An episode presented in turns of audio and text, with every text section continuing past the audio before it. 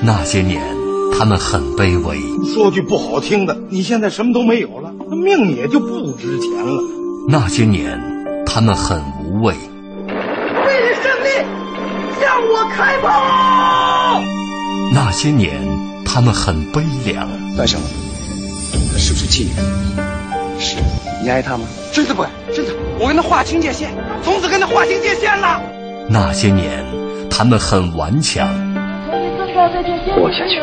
像牲口一样的活下去，活下去，像牲口一样的活下去。那些年，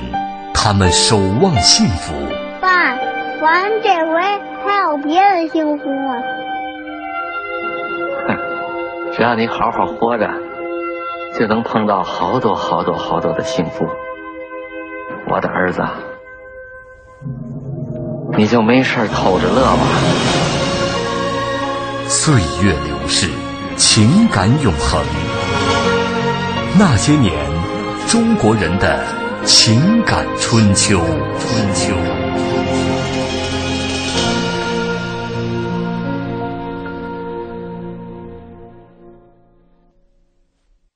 哎，节目开始啦！啊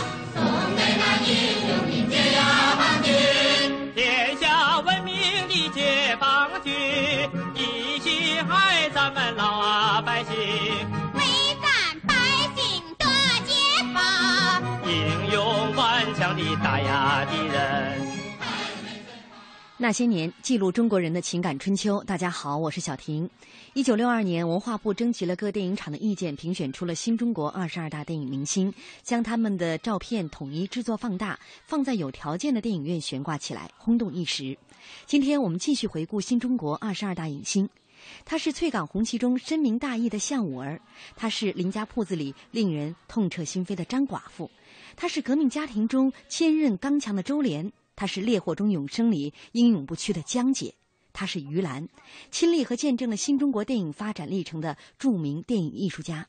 今晚那些年，我们为您讲述于兰。欢迎您在新浪微博来和我们沟通，您可以在新浪微博检索“经济之声那些年”或者艾特主持人小婷。今天晚上直播间两位嘉宾，一位是阮谷森老师，阮老师您好，你好。听众朋友，大家好。还有一位老陶，嗯，大家好，嗯，呃，这个刚刚我在开场放的这段音乐，就是《烈火中永生》当中的一段插曲哈，呃，大家应该，尤其阮老师，您应该是非常熟悉了。对，这部电影我看过。嗯，那个是那个是对我们那个应该说是很有教育意义的一部电影。嗯，为什么？因为当时呢，这个《烈火中永生》呢，它本身就是从那个，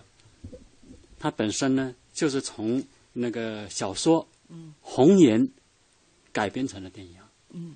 就当时这个电影以及小说都太火了，对呀、 嗯啊，啊，所以给我们印象非常深刻，那是一代人的记忆。嗯，那咱们换换另外一代人，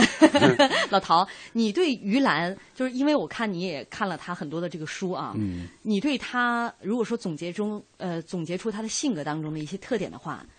你会怎么来总结他？我我觉得有几个字，我我我自己觉得特别能够切合这个于兰的性格。嗯、一个就是他很坚强，他确实是非常的这个顽强这么一个人。第二，他非常单纯。我说的非常单纯，待会儿我们会给讲很多的故事。嗯、再有一个就是非常的执着，嗯，他做什么事儿都是就非常的执着。我觉得这几个词汇词汇应该是非常能够贴切啊的，能够反映于兰性格当中的，就是他第一很顽强，第二很单纯，第三非常的执着，嗯，就做什么事儿都有一种拼命的精神啊、嗯，而且这个胆子挺大，对、嗯，呃，小小年纪就已经从家里边几次哈，嗯离家出走，一定要奔赴革命圣地，去寻找她心中的那个理想。对这作为一个女孩子，虽然当时有很多进步青年，但是这个毕竟她很瘦小的一个女孩子，我觉得那个时候家里边的重重封锁，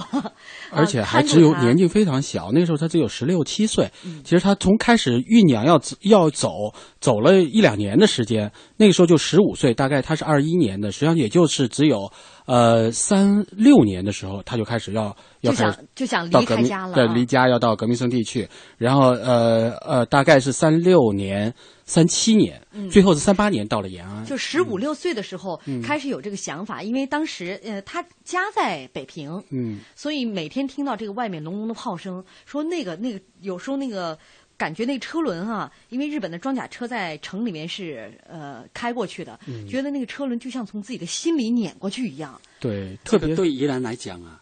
他这个呢，就是说，那个日本人呢侵略中国，他们是比一般的人可能呢、更有切肤之痛。嗯为什么呢？因为他本身就是东北人，嗯，十岁的时候，九一八事件，嗯对吧？日本人侵占了东北，嗯他本身当时就在东北。他那么父呢亲，当时沈是阳是法对呀官、是吧？当啊地的法官。嗯然后呢，不是当地他他是嗯在东北是颠沛流离呀、嗯你看他从十岁就开始，基本上就在就就流就就颠沛流离了嘛。到了很多地方，什么张家口啊、保定啊，到了天津，嗯最后才到的北京。嗯，他是对他确实比较颠沛流离。他出生其实是在岫岩，就辽宁的岫岩。后来父亲因为考大学，最后毕业到了哈尔滨去当法官，所以他们就一家到了哈尔滨。然后呢，等他父亲就就后来又跑到保定去了。然后他他们家人当时呢就到了，他就跟着他的继母就到了啊，当时跟着他的母亲还没去世呢，他母亲就到了沈阳。到了沈阳之后呢，后来又发生了刚才阮老师说，就发生了九一八事变。之后他们又去投奔父亲，然后父亲呢最后又到了当了北漂，到了北平来，他们又到了北平。到北平呢，父亲后来到南下找工作，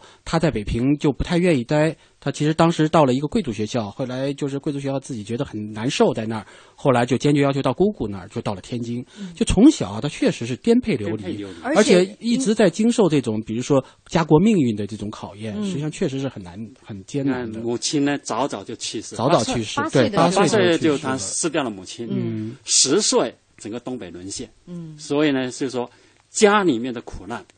国家的苦难，给他呢，我觉得影响很大，嗯，对啊，所以这个呃，让他小小的年龄就很自立了，已嗯经。对就很多事情，呃，虽然看起来很弱小的一个女就子，很有个性了心里边能装出事儿的一个人。对对，嗯而且他小的时候啊，他从小他性格就是比较要强。他小的时候，他写过一件事儿，他去滑冰，因为哈尔滨嘛，嗯那时候比较冷，去滑冰。哥哥他就跟着哥哥要出去玩，哥哥的朋友就出去玩。当时很多人都不愿意带他，一个小姑娘跟在后面觉得很累赘，但是他就从来都不哭，从那冰雪橇上啊直接摔下来，他就再爬起来再上去。嗯所以他哥哥就觉得这女孩子，她这个妹妹非常的很争气，嗯而且很就是很坚强嗯很坚强啊，就所以就一直跟他们这些小孩子一块儿玩儿，非常坚强的这么一个小他女孩。那个时候好像还有点男孩子的性格。对对对你看那么小的孩子哈，那个六七岁，这个玩这个什么什么爬犁，嗯对吧？那个爬爬杆，对对爬对木杆，啊，三四米高的木杆他都敢敢往上爬，一个对女孩子。对对对啊，还是性格所以呢，当中非他常你看他十七岁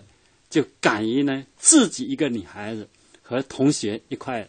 离开北平，嗯，到而且云南。而且这个第二次，就是他第一次离家出走的时候，其实是被这个日本鬼子给抓住 了。那一段其实还挺惊险的。对哎整个故事啊，嗯人人家问他的姓名、呃，这个年龄、家庭住址，他都给人报的是假的。但是他很聪明，嗯在哪儿呢？他其实手里当时有一个这个密码的这个联络密码，嗯，他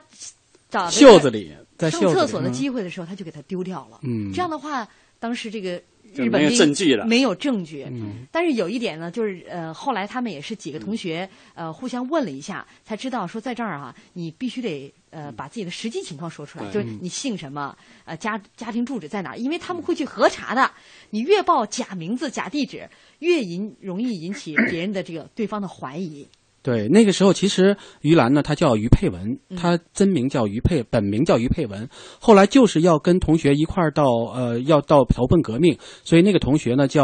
叫赵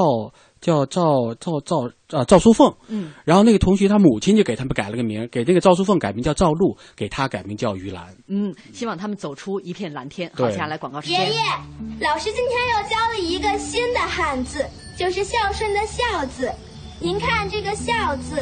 老在上，子在下，意思是孩子背着爸爸，孩子照顾老人就是孝啊。嗯，咱们的汉字啊，不但象形，而且会意。一个“孝”字，老在上，子在下，是长幼次序。在我们中国文化里啊，有孝心，也有孝行，才是孝啊。讲文明树新风公益广告。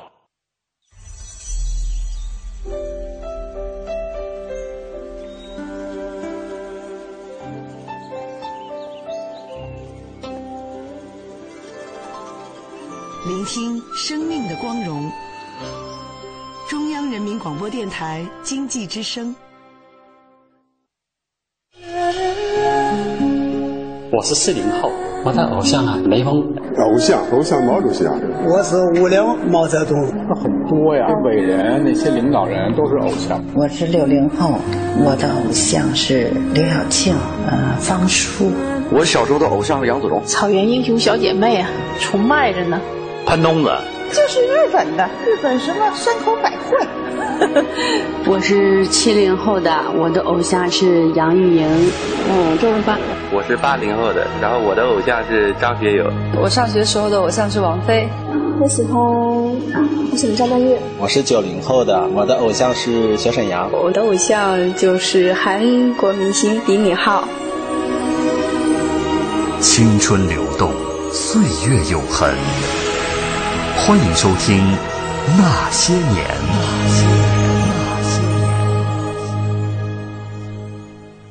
欢迎大家继续锁定正在直播的《那些年》，今天我们继续来为大家回顾新中国二十二大影星，今晚为您讲述于兰。刚刚在广告之前，我们是说到了，呃，十七八岁就离家出走，要投奔革命啊，去第一延次安就没走成第一次没走成，是因为被这个日本人抓住，对抓住之后呢，给他就送回家了。后来核实啊、姓名、年龄什么都对就，放手他了嗯他很聪明，呃，人家说你为什么说假名字？他说因为我是继母，所以我怕。这个嗯你们被你们对抓着了，你看送回家，我继母会责骂我，这个理由很充分。后来人家就把他放了，回到家以后就被家里人严加看管，看管不允许他再出门。对，对，后来第二次是因为呃，他父亲交给他哥哥来管他，他哥哥呢就比较同情他，然后就放他走。其实他投奔革命这段也挺有意思，大家如果找过来看看，他来来回回像像 就像小孩子过家家一样，嗯但是非常其实是非常紧张、非常严酷的，尤其对一个十六七岁的女孩子来说，特别是她真正走出这个呃从北京走过去走出去，因为他们家当时就住在积水潭附近那一段儿那那一片，然后就走出去的时候就一直是走，一直是往北走，又翻过那个香山，翻过这个就整个北边北京的北边不都是山吗？斋堂那个啊时候叫做斋堂的抗日根据地，叫平西嘛。对对对，嗯平西抗哎日北根据京地西面。对，一直走，一直是走过走过去的，走他了就是他自己都没几天想到，他说那时候才刚学会走路似的。对对之前对在北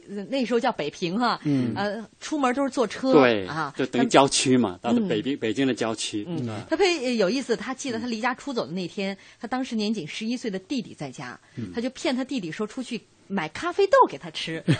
呃，小家伙就坐在门口一直等着姐姐的咖啡豆。说十年以后，他弟弟当时是国民党的空军，在上海起义。姐弟两个相见了，他弟弟第一句话就是：“姐，你还欠我一包咖啡豆 呢。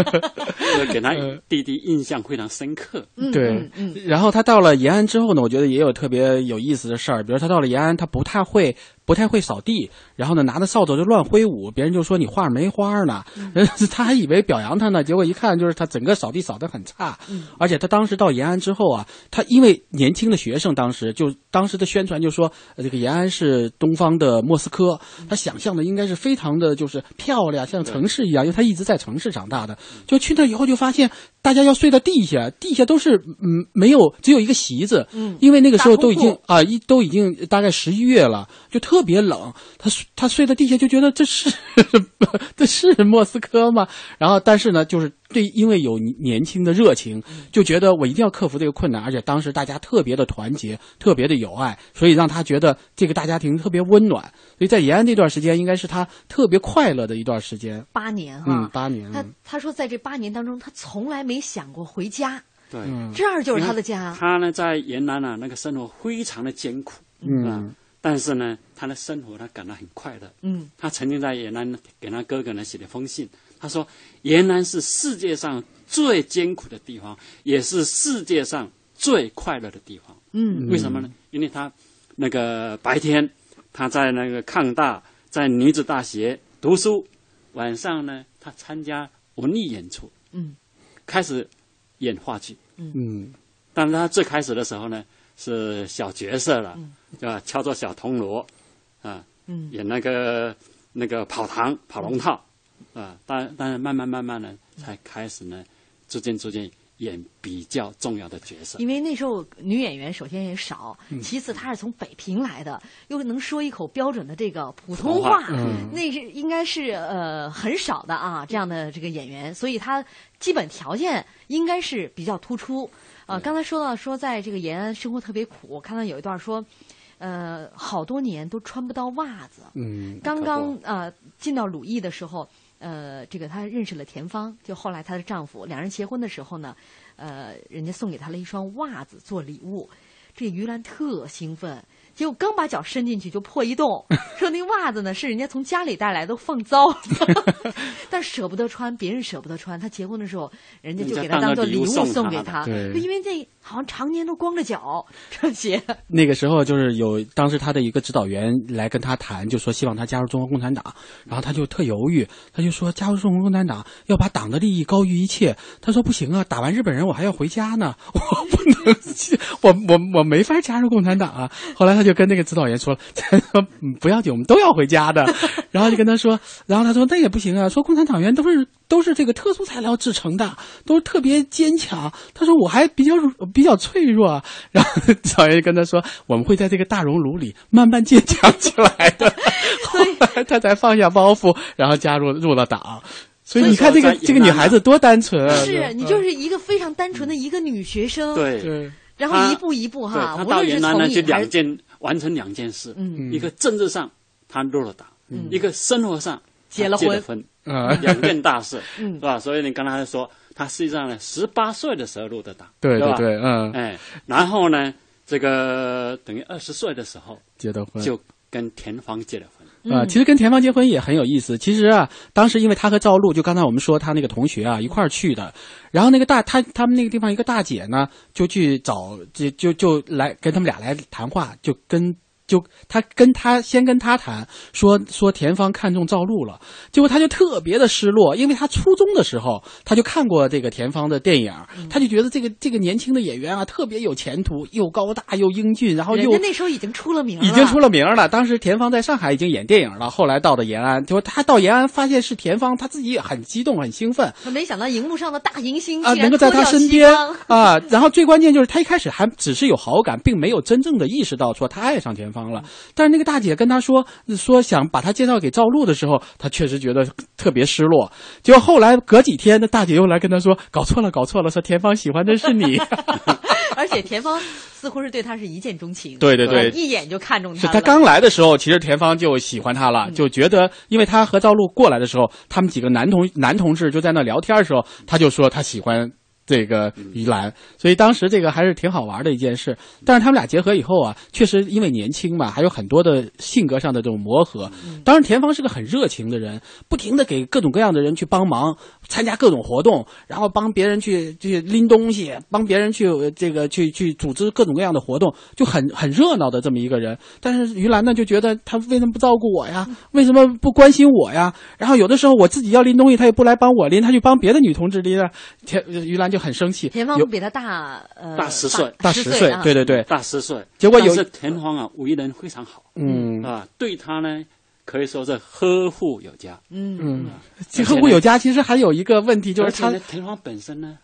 前妻呢还生了两个孩子，对天生两个孩子，依在然天对津他，这两个孩子呢非常的好，所以他后来这两个孩子对他也很好，对他继母也很好。是是是，这个于兰后来有一回就生气了，从拎着东西，她就看到她前方在后面跟别人嘻嘻哈哈，就一脚把这个东西全踢到这个山坡底下了， 她气坏了。后来就是就两个人就是确实是非常的就是就是感情已经。非常紧张嗯了，但后来还是跟这个老大跟老大姐就聊这个事儿的时候，两个人后来坐下来，呃，慢慢慢慢感情才恢复。所以大家听到了吧？这大电影明星的老公都这 样。如果呃，我们现在女性身边的人老公如果有这样的长做腿法的话，欧巴不一定是真正会照顾你哦。 别一脚把东西踢到山沟下面。好，这是刚刚说到他在延安当中的这个一些生活哈。那在四九年，他拍摄了自己人生当中的第一部电影，叫做《白衣天使》。我们先来听一段这个电影当中的一个片段。负伤以后，就应该安心的休养。不行不行，你们走吧，我不走了，在路上是给你们添麻烦，我不走了。哎呀，你还是安静一点儿。我们走到哪儿，一定要把你带到哪儿，这是我们的责任。你放心好了。张队长，张队长，路上我派唐维军同志专门招呼你，啊，队长，王队长，王队长，王队长，为什么别人都回队伍去了，不叫我回去呢？你看，你连石膏绷带还没有拿下来，你怎么能出院呢？大家都回前屋去了，为什么偏叫我跟着你们一块儿转移呢？朱连长，我们也是最盼着你能早一天出院的。到了时候，多一天也不会留你的，你放心好了。队长，队长，在这里，在这里。奶奶答应你了吗？老奶奶，小袁平跟上我们走，你老人家舍得吗？舍得。你记得刚才奶奶跟你说的话了吗？记得。你再说一遍。给爹报仇，参加革命。好，从现在起，你就是我们医疗队的工作同志了。小苏，你们领他到管理员那儿去。走，好，咱们走。饲养员同志要归队了，走，咱们送送他们去。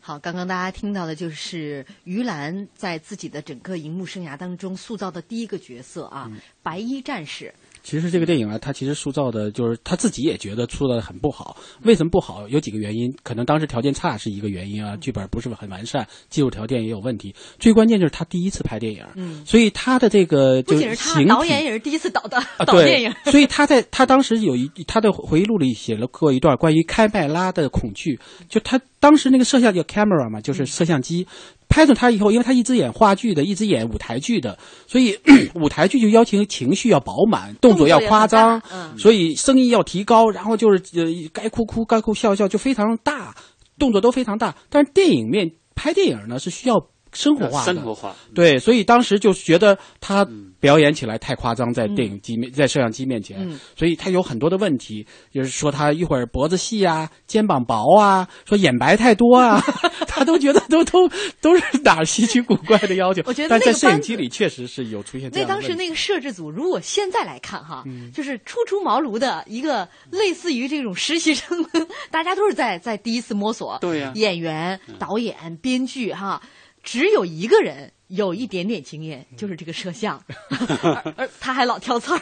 老挑于兰的刺儿，说他就是各种的不满意 啊，让于兰当时心理压力也很大。但是有一点哈、因为是第一次拍电影，他都不知道那个机位景别，嗯什么叫全景，什么叫中景，什么叫近景嗯啊。尤其你可能你都不拍你的时候，你那那个情绪怎么，他他因为不知道，对，舞所以台剧做惯了，其实就你只要在舞台上，你就要做出动作来。嗯但是其实电影呢，你在远远远景上实际上不显示你的，你并不知道你在干什么。嗯所以有的时候这种这种差异啊，确实对他来说也是一个挑战。啊，他当时就说，呃，因为在舞台舞台上演出嘛，呃，声音都很大，特别使劲的在说话，人家就说，就是特别远都能听见。人说你不用使那么大力气，这是一个近景，因为近景拍的就更需要你生活化一些了。他心里就想了，近景凭什么就不能用力气了？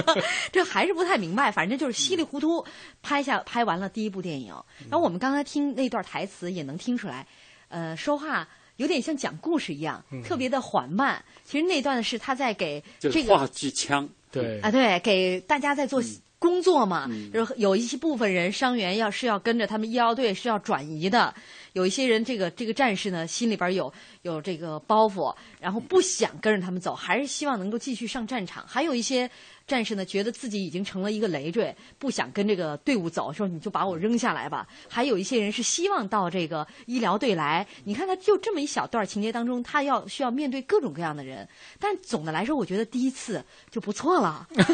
呃因为在整个在虽然不是很成功，但是还过得去。对，因为在抗日嗯呃嗯好，那咱们接下来广告，广告之后继续今天的话题。交通银行提醒您关注央广财经评论。等老板加薪，不如自己加，不如自己加。现在来签约交通银行沃德新金定投组合，自动扣款、智能理财，马上加薪，还可获赠百元话费。详情请致电九五五九交通银行。健康美味就选双汇，双汇开创中国肉类品牌。土豆涨价八毛，西兰花一斤五块。妈，整天记这些，你累不累呀、唉，哎我和你爸呀，每月退休金都是固定的，能不精打细算吗？妈，每月给您二老两千还不够呀？你给的钱呀，我和你爸呀都给你攒着呢。你还没结婚，将来花钱的地方可多着呢。哎那倒也是。妈，现在白银投资很流行，我那小伙伴二丫和程程都在做呢，我也想试试。这不，咨询号码都要来了，是发送短信八零八到幺二幺幺四。嗯，我女儿啊最有经济头脑了，妈支持你。好，我这就发短信八零八到幺二幺幺四了解一下，反正咨询不花钱。请立即发送短信八零八到幺二幺幺四，发送八零八到幺二幺幺四。马年新财运，白银投资我看行，投资风险需谨慎。北京时间二十一点三十分。报时中国经济，我是新东方俞敏洪。我在经过一些事情后发现，持之以恒比天分还重要。我所见到的成功人士，往往不是聪明到极点的人，而是那些朝着同一个目标付出了比常人更多努力的人。报时中国经济，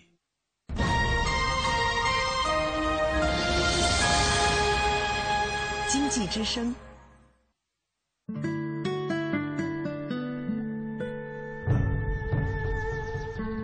进一步的舍。中央人民广播电台经济之声。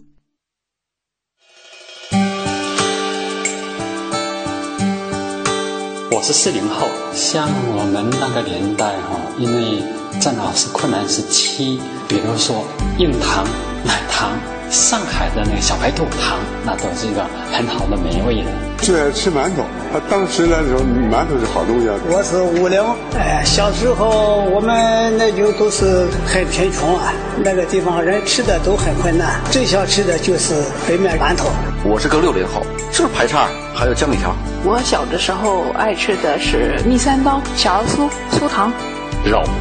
那时候买点肉，因为都要票嘛，特别难，所以说那个呃，觉得每月就是有点肉，都家里包饺子了，那个感觉、呃回忆的印象特别美好。爱吃，什么都没有，吃什么？没吃什么。我是七零后的啊、呃我最喜欢吃的就是花生牛奶糖，嗯，还有山楂片。我是八零后的，我们那个时候特别爱吃的就是小商店里面那个五毛钱一袋的那种唐僧肉，还有辣条之类的。那就是年糕，还有那个我妈妈亲手做的那种豆团儿。吃的小浣熊。我是九零后的，我觉得九零后特别爱吃路边的烧烤。现在九零后，嗯嗯，想吃什么都可以吃得到。青春流动，岁月有痕。欢迎收听《那些年》。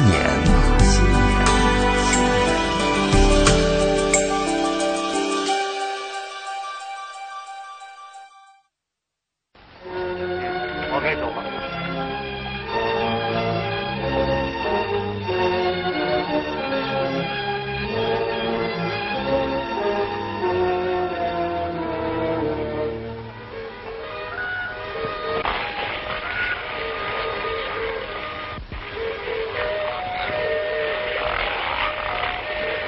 猛子，你想什么？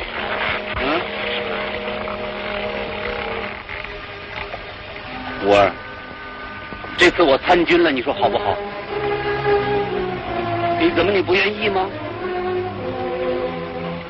猛子，你该记得，我爸爸是怎么叫人害死的，你也该晓得。这几年我心上没有一时一刻忘记过这件事情。猛子，你去当红军，替我抓住肖振奎报仇，我还有什么不愿意的吗？这我就放心了。你看，我还一直怕你不愿意呢。刚刚大家听到的是在一九五一年啊，呃，于兰主演的影片《翠港红旗》。这部影片是她第二她部嗯第二部部电影。其实这部影片是获得第六届卡罗维发力国际电影节上荣获了这个摄影奖，呃，文化部颁发的1949到1955年优秀故事影片二等奖，每个主创人员为此获得了一枚奖章。实际上，为啥得的是摄影奖呢？其实这个电影当时在这个蒙特卡罗这个电影节上得了一个最佳故事片，因为因为因为在代中国代表团当中啊，有一个代表团成员啊，大概是副副团长还是什么人，就比较左，去跟组委会、评委会说。 不要讲，于是就给了一个摄影奖，这是很荒唐的事情。其实这个电影确实拍的很不错，也就是因为那个年代才会有的事情。对，因为是张俊祥大导演导演的，所以对整个的这个影片的把握、节奏的控制、演员的表演都非常的到位。嗯别看是刚刚刚解放拍的一部电影，因为张俊祥一直是在上海电影界都是非常有名的。当时这个呃，你看一下于兰写的当时的案头，张俊祥的要求非常非常详详细。呃，国民党区。呃国国统区是什么样一个情况？工人工资多少钱？当时是怎么回事儿？然后这个苏区是怎么样一回事儿？各怎么组织的？农会是什么样？非常详。你想想，我们现在拍一部电影，演员会做这样详细的案头吗？都不会了。嗯，但是也就是从这部影片当中，于兰算是真正的开始成长起来，对也知道镜头是怎么回事了，中景、远景、近景、全景哈、对开始知道这个演员和镜头的一些关系对，那也为他之后的这些角色，我觉得算是打下了一个特别好的一个基那础。按说啊，他在这部电影里面呢，应该是演的很不错了，嗯是吧？但是最关键，这部电影啊，因为内容的问题，嗯因为他所演的这个角色呢，是等于是一个所谓的消极的等待革命胜利的这么一个母亲，嗯所以就认为说，好像政治上呢有一点是好像宣传的中间人物，嗯所以中间人物啊，当年是被批判的，嗯所以才会你刚才所说的，就是说呢，只是摄影奖，嗯对所没以有他演拿了员奖回来之后，交代不过去。受受到所以 关他注很哈不。服气嘛，他非常不服气，嗯那其实，在这个于兰呃荧幕上塑造的这个角色哈，现在想想并不算特别的多，嗯但是每个角色，甚至是一些小角色，她演绎的都让人印象很深刻。对，我们知道，就是他其实演演演的有几，一共没几部片子里面，其实还有几部是配角，比如说这个《林家铺子》里面这个张嗯张寡寡妇，妇嗯还有这个《龙须沟》里面的程阳子，都是一些就是配角，但是他确实都不容易，演的非常的到位，尤其是张寡妇，可能没几个镜头，嗯当然他几乎就在客串的状态下，出现过两三次就吧，最后因为要去讨钱，要问这个林老板去要钱，因为这个他带着孩子，然后去要钱，因为大家都在去去领钱嘛，嗯林家铺子倒闭了，然后去领钱，然后他因为带着孩子要冲过去，就非常凄厉的这么去去拍这么一个镜头。然后就是这么一瞬，就一个瞬间的镜头，让大家觉得确实非常的感人，因为他整个这个镜头是一气呵成的，就从他呃放下孩子到去到林家铺子去敲门，然后非常无奈的，因为很多人在拥挤嘛，他就被挤出来了，倒在这个路路边儿然后就整个这个镜头是一气呵成的。于兰的情绪非常的连贯，而且非常的表演很到位。他的最后那个凄厉的那个那个声音，还我钱，还我孩子，就那个声音最后一直在延续，给整个影片结尾有一个非常大的提升。嗯，也就是说，就是让大家感觉到了那个时代就是大鱼吃小鱼，小鱼吃虾米。对啊，就是说他为了演好这个角色，他还自己呢到天桥啊，那个去这是体验生活观摩，龙须沟龙须沟还跑嗯到德胜门呢，那个那个去看人家呢那些小姑娘啊、那个小媳妇啊，嗯那那那些人的那个那个怎么一个生活状态。嗯啊，他为这个龙须沟的这个片子的这个角色啊，下了很大的很功大夫，的功夫对因为他尽管是在这个龙须沟演的是北京的呃这个场景，但他不是在四合院儿长大的，而且最关键，因为要把这个话剧搬上舞台，话剧几乎是原班人马，嗯然后只有换了几个角色，其中只有这一个角色，所以他自己压力很大。他自己并不是土生土长的北京人，他的北京话不没有那么地道，嗯而且呢，因为这个角色已经演得比较成功，他又找不到那种角色感，因为他毕竟也跟那个生活比较远，所以他一直在观察，一直在看周边的人。刚才袁袁老师就说，他到天桥啊，到四合院啊，到到各个地方去，最后找到了他一个邻居，嗯， 他与邻居的一个一个中年女人就非常泼辣，是一个是一个这个也是一个工人的一个老婆，一个门房的、哎，门房的一个妻子，所以就非常泼辣，非常活泼，也非常生动。他一直在心里揣摩他，因为从于兰到了这个。呃，延安的时候就开始接触这个斯坦尼斯拉夫体系，然后知道这个表演应该意味着什么，所以他就一直在表演上非常用心。嗯于兰是个非常用心的人，而且他跟这位这个门房的这个大嫂啊聊天的时候，我觉得这个大嫂也是，呃，你要不聊，你真不会发觉这个人物当中的那些闪光点。这个大嫂说，他们一年呃没开过锅，就是解放前很那生活很清贫，他的和呃就是他和他的孩子饿的都靠门框了，就那样，每天他是腰里都别着把梳子。他和丫头见天都把头梳一梳，嗯，你说这样的一个人物，在那个时代，这就是一个活生生的对这个人物的形象，是吧？我们他，所以他把这个很多人物当中的这个细节都把握住了，在电影当中能够给我们呈现出一个那么真实的一个程娘子。咱们听一小段啊，你听见了吗？黑旋风逮着了，黑旋风！你怎么了？你怎么了，疯子？娘子，这么多年了，我对不住你。别这样，疯子，我知道你心里的委屈，别这样，别这么憋着。这些年你不就什么都憋在心里，才把你憋成这个样儿的吗？娘子，这么多年了，让你这么一个妇道人家，风啊雨啊的还结成婚，你把我这当男子汉的心里就不难受啊。当初，咱不是不凭本事挣钱吃饭，可那个世道，那光凭本事不成，得会拍，得会溜。那我不就是因为不肯的低三下四的去伺候那些有钱有势的人，才栽了那么大的跟头吗？别说了，疯子，咱们什么苦都熬过来了，还说这些个干什么？临了临了嘛，都说我疯，都管我叫疯子。 我不疯，是那个世道，就是他们这些有钱有势的人，他们逼得我不能干活，他们逼得我。是啊，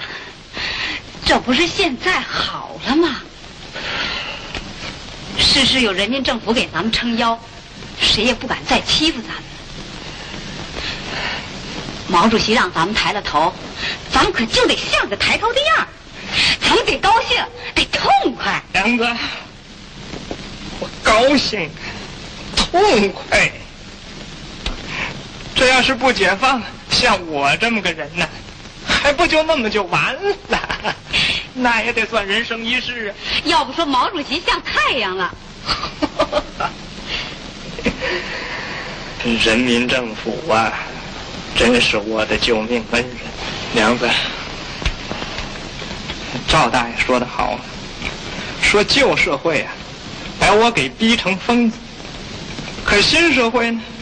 要叫我变成一个有用的人。娘子，往后啊。我要好好干，我要卖力气干，我也要做一个有用的人。对，这就对了。疯子，把你心里宽敞宽敞，打起精神出去找个室友，也让我出出这口闷气，给人看看你爷们不是没本事。哎呦，娘子，往后啊，也就不要再管我叫疯子了。我不疯。我也是个有名有姓的人。好，我再不叫了，往后啊，谁也不许再叫了。呃，刚刚大家听到就是《龙须沟》当中的一个片段，呃，程娘子跟程疯子的呃两人一段这个对话哈。微博上《快乐物语》说：“这像小婷的声 音，像吗？”其实，其实当时这个于兰演这个角色啊，你看她有一有几句啊，就说说我们痛快，就这个这个劲儿啊。其实于兰不是这样性格的人，她比较平和，她一直是属于这种比较温和的这么一个人。但是她为了刚才跟这个门房这个这个大嫂啊，就学会了这样一个特别干净、特特别这个利落的这种说话的口吻。她为了学这个口吻，有时候开会的时候，她还是这用这种口吻去说话。因为他就渐渐觉得我要跟这个角色接近，他要靠近这个角色，所以他不断的在学习这样的一个说话的方式。嗯他有时候开会就是在公在单位里开会，他就有意无意的用这种方式去去去来表达自己的这种这种情绪。于是乎，在电影里面就能够游游刃有余的去反映这个角色。嗯，其实他这个之后塑造的几个角色都非常经典，包括革命家庭当中的这个母亲啊，呃，后来就因为这部影片，总理说。啊、呃，专门讲了一句话啊、嗯呃，你演了一个好妈妈。嗯，那张照片总理握着她的手。其实当时这个电影啊，我们看到这个革命家庭啊是个黑白片儿，其实当时拍的是个彩色片儿。为啥又弄成黑白片儿呢？又是当时四人帮江青说这个是个毒草，要拿出来批判，所以就把没把它弄成彩色，就把它调成黑白了。所以我们现在看到的这个黑白片儿，原先是个彩色片儿。本来彩色胶卷就够贵的了，对，还给它调成黑白的，所以所以这个片子确实非常感人，尤其尤其是对于这个于兰来说很不容易。这个片子是他亲自去看了这个小说之后特别感人，是叫陶成写的《我的一生》，我的一家，嗯我 我的一家啊，这本书我看过，嗯嗯，那个时候非常好，嗯，那个陶成呢，《我的一家》呢，他是亲身的经历呢，嗯。陶成本身就是对他本人的一个经历，本人的一个革命的回忆录。嗯，所以呢，他把这个这个这部电影啊，《革命的家庭》呢，实际上是宜兰的一个代表作。嗯嗯嗯呃，那其实，在那一段时间，还有很多的，就是他塑造的另外一个形象，呃，让大家可以说津津乐道到今天、嗯、啊。呃，很多人都认为这在荧幕上可能没有办法再有人超越他当时的那个形象。这其实从这个角度来看哈，于兰很爱看书。嗯，你想，《革命家庭》是她看书看来的。嗯、对。呃，接下来我们要说的这个角色，《烈火中永生》啊、呃，这样的江姐的这样的一个角色，看来呃、最早也是她从《中国青年报》上看来的。对。啊、呃，我们先听一段，大家一起回忆一下当年她在影片当中的这个表现。这儿有你全部的材料，《挺进报》同你有关系吧？重大。学潮都跟你有关系吧？还有，你到川北以前离开过重庆吧？你不必装腔作势，既然那上面都有，还问我干什么？你们所能够知道的，不会比叛徒讲的更多。江雪琴，你你以为我手上只有一个普之高吗？我老实告诉你，你们的组织全被破坏。小马站。你就是不开口，是不是？你别忘了，这是中美合作所。怎么样？不伤和气，好不好？你无非想要知道我们的组织关系，你想要的，我全知道。那好，那你说，上级是谁？上级的姓名我知道，下级的姓名我也知道，这是我们党内的秘密，不能告诉敌人。你这个女人啊，你信不信？我可以叫人把你的衣服扒下来。我相信，你班什么都可以干得出来。你真要尝一尝我中美合作所几十套刑法的味道啊！你随你的便。这是当时连我们 小的时候都耳熟能详的一段台词。对上级的姓名我知道，下级的姓名我也知道。都会背 的。 对，其实这段经典台词也是一个，就是对于兰来说有非常就是这段话怎么说？嗯当时这个导演就跟他说，这个这个向坤演的这个许鹏飞啊，说你要着急，嗯然后江姐呢你要稳。所以这个这个互相之间一急一稳之间啊，要把整个这个戏剧的张力表达出来。所以于兰一直在体会，作为一个呃江姐这样的一个革命形象来说，是什么样一种一种心理状态。江姐在整个这个电影当中啊，就是就是真的表现的是非常好，非常完美。大家就觉得江姐就是于兰，于兰就是江姐。当时拍这个电影也很不容易，导演叫水华，叫张水华。其实导演跟江姐不、跟于兰呃合作过很多次，包括《革命家庭》也是水就华拍的。是他们一块儿都是，呃，我觉得是英雄所见略同，嗯都看了呃对周文天茂这个文章之后，然连后载小说连载，嗯然后就都有这个那时候想法书还没出来呢，嗯是先有连载嗯。他看了以后，马上呢，他当时在住院，然后出院以后，他马上跟水华呀，还有跟那欧阳红英啊，他们三个人就商量，说怎么把它改编成电影电影。嗯，然后呢，三个人，但当时呢，一开始是欧阳红英呢，因为拍另外一部电影了，嗯所以后来换了一个，嗯，他换当了时一去个拍小平张嘎去了啊哎哈，对对对然后呢，换了一个宋编辑吧，嗯他们三个人呢就到重庆去采访那些就是国民党啊在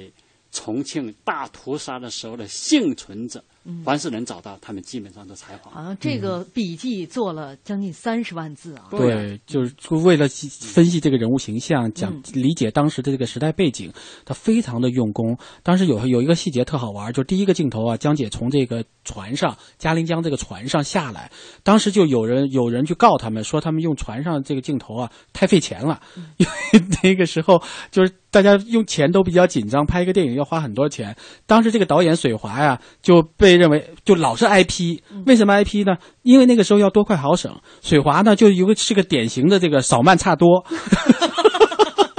人家是多快好省，他就是少慢差多。他什么电影他都特别细，琢磨的特别细，而且呢就是花费还大。嗯所以为了要使得这个电影既能够，因因为当时江姐就让他江姐当支部书记，一般来说都是导演当支部书记，但是水华呢就觉得你来当支部书记吧，因为就怕有问题。然后江姐呢也不啊不，于兰呢也觉得不知道怎么回事儿，她就当嘛，但是她一直是既能够控制住整个的预算，又能够把这个电影拍好。就单这一个镜头，为什么选在嘉陵江上拍？就开了很多次会讨论应该是怎么出场，最后确定说嘉陵江这个大风大浪的时候，他从那个甲板上走下来，拎着个皮箱，披着一个这这个背这个背心儿，这个白色的背心儿，蓝色的旗袍，就这个形象确实是非常的著名，非常的经典，让大家记住了江姐这么一个呃正义凛然的，同时又是一个温文尔雅的这么一个形象，嗯，这开会开出来的一部开会开出来的一个细节。啊，就是那个时候拍电影哈，呃，不像现在这个女主角儿，保姆车是吧？啊专门的化妆师，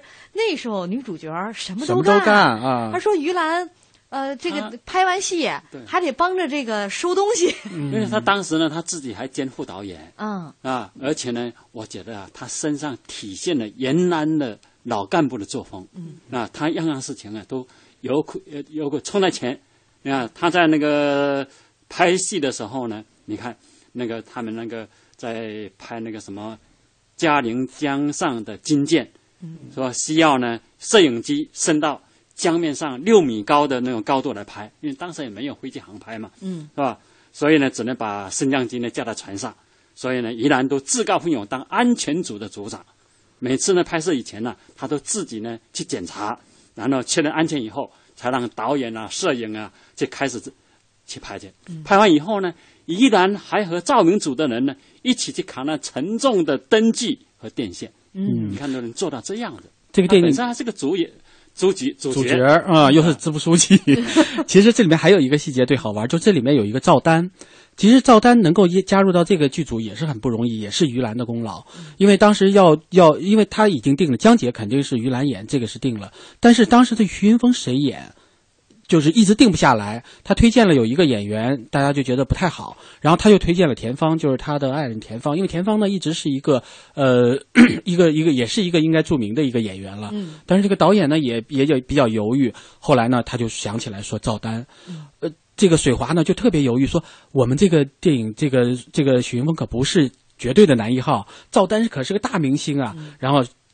于兰就给赵丹写信，赵丹就特别感激，因为那个时候赵丹被审查，嗯那个时候赵丹其实很不得志，就是很多的电影都不让他演了，所以赵丹就说：“哎呀，太感谢你们了！”马上就从上海到了北京来，嗯最后塑造了他们两个一起塑造了我们印象当中最深的两个形象。嗯对，江姐和许云峰。对但是后来呢，这两个形象也给他们就是文革当中是带来了厄运啊。对呃，这这个于兰在文革当中也是去劳动，嗯那在一次这个劳动当中，她是从那个房顶上摔下来了。对，啊、这样次这一次事故呢，是摔当时脸上是缝了五针，是从里面缝的啊。嗯然后但是导致了他面部的神经受到了损伤。后来他最后一部呃荧幕形象是侦察兵当中一个也是妈妈的形象，嗯但是放完电影之后，他看完了自己这个形象，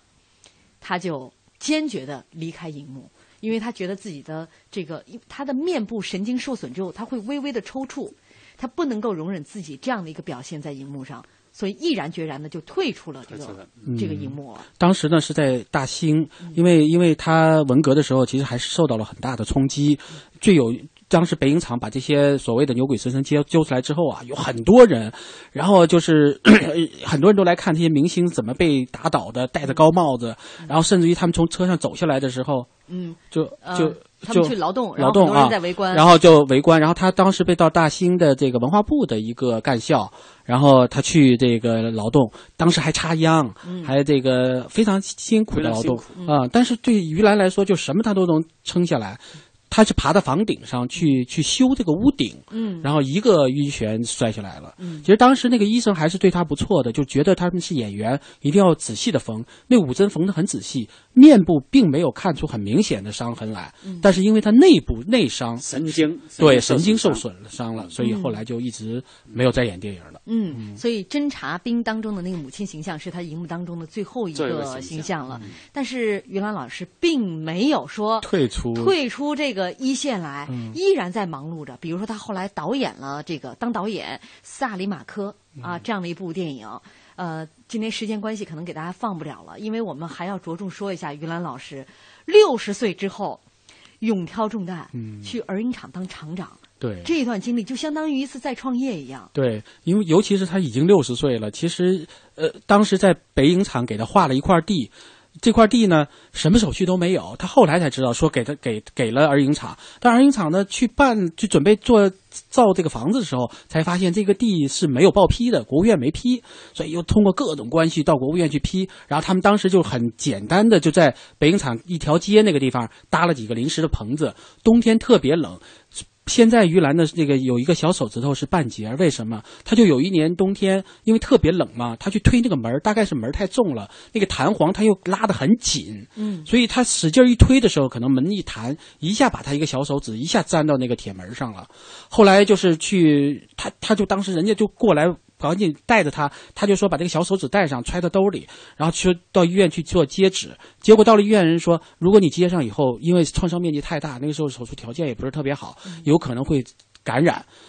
所以当时就这个小手指头一直就缺着了。嗯嗯，当时那段日子应该算是特别的艰苦了特别艰苦啊。嗯那个时是他们这个儿影厂呢是建厂的初期，嗯所以呢是那工作条件呢非常艰苦那时候，他们都就60岁了对他们而且那个他们办公室啊都是临时搭的工棚，嗯嗯啊，好多说那个家具都是靠他那个面子去给人赊来的，对啊，就临时这么凑合着。嗯，就是在这样的一个条件下，他们后来拍了很多的这种有有意思的片子，嗯包括像《红象》。这个《红象》特别要提一下，就是因为他们没有导演给他们来拍片子，他们就当时找了这个本科生刚刚毕业的导演系的这些本科生，包括后来田壮壮。嗯田壮壮是作为其中之一进来了，呃，像还有张艺谋、张艺啊谋、就这些很著名尹的，力嗯还有那个 拍大三呃那个大阅兵的叫什么？嗯，就这些，对呃当时呃很著名的一些，就现在很著名的一些导演，就第五代导演里面这几个人都有，去二影厂去实习了，对对他对都很给这些年轻人以机会，对，嗯。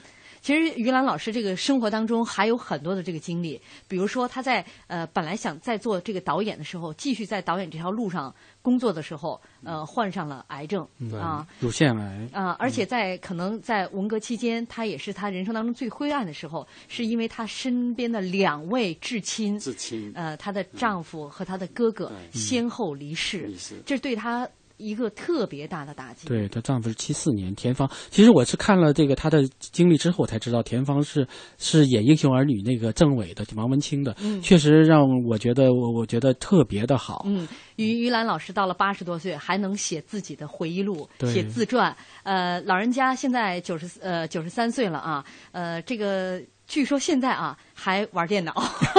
学会了这个电脑啊打字啊。非常的这个思路很清晰，我们嗯看他写的这个自传，能够记出记住很多的这个细节。对她这个自传几乎就是一个艺术总结，所以啊大家我都们应该看一下。发自内心的呃，祝愿这个于兰老师啊身体健康。嗯呃，用微博上的呃老朋友的这个留言做结尾，他说于兰老师在电影艺术道路上一路奔走，一路奋斗，一路盛开。他兢兢业业，任劳任怨，敬业奉献，追求完美，从稚嫩到成熟，从塑造到创作。于兰老师留给我们的感动，超越角色本身。今天感谢两位嘉宾，也感谢大家的收听，明天再见。